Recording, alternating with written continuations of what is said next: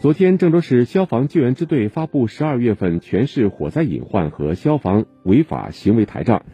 对三家火灾隐患单位及其消防违法行为进行曝光其中位于郑东新区黄河南路永平路至陇海高架北侧的玻璃一条街因沿街门店聚集且使用可燃材料进行阻断情况突出而存在较大的火灾隐患。目前消防部门已责令经营者尽快整改。